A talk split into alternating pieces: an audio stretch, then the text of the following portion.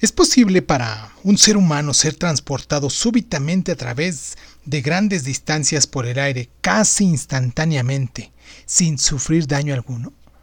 Hoy aquí en Crónica Lonares vamos a tomar el caso de los archivos oficiales aquí en mi país, en México, un caso que jamás ha sido resuelto.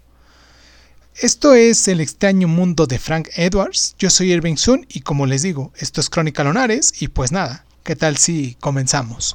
Cierra los ojos, cierra los ojos, cierra los ojos, Si escuchas que alguien se acerca, no temas. Todo estará bien.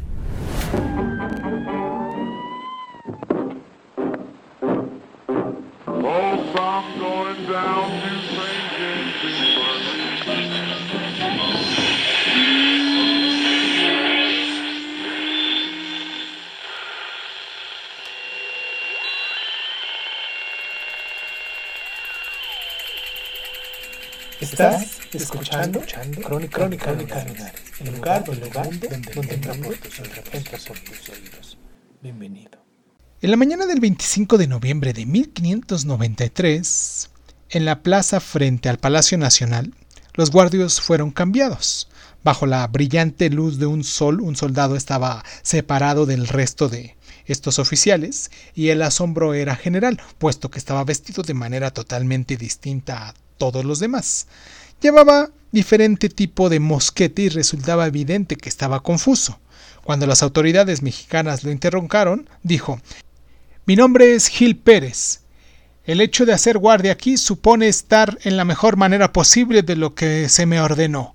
Esta mañana se me designó a hacer guardia en la puerta del palacio del gobernador de Manila. Yo sé perfectamente bien que este no es el palacio del gobernador y todo señala que no estoy en Manila. ¿Cómo y por qué sucedió esto? No lo sé. Pero aquí estoy y este es un palacio, así que estoy cumpliendo con mi deber lo mejor que puedo. Después el soldado agregó La última noche del gobernador de Filipinas, su excelencia don Gómez Pérez Damadrinas, fue herido en la cabeza con un hacha en moluscas y murió desangrándose.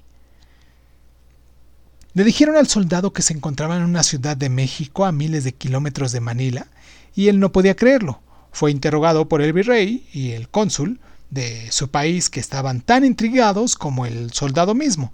Posteriormente fue interrogado por las autoridades eclesiásticas y después encarcelado. Un enigma para todos aquellos que tuvieron contacto en este caso.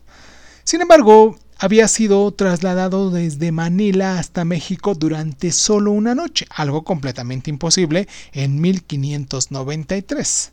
Se trataba de un criminal o un loco o un mentiroso crónico. no se sabe.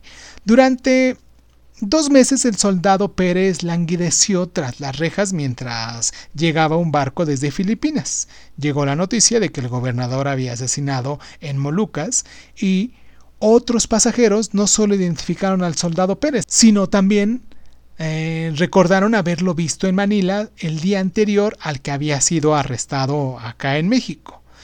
Sin poder explicar nadie lo que le había sucedido a este pobre hombre, las autoridades mexicanas cuidadosamente registraron los hechos y lo regresaron a Manila inmediatamente después, claro.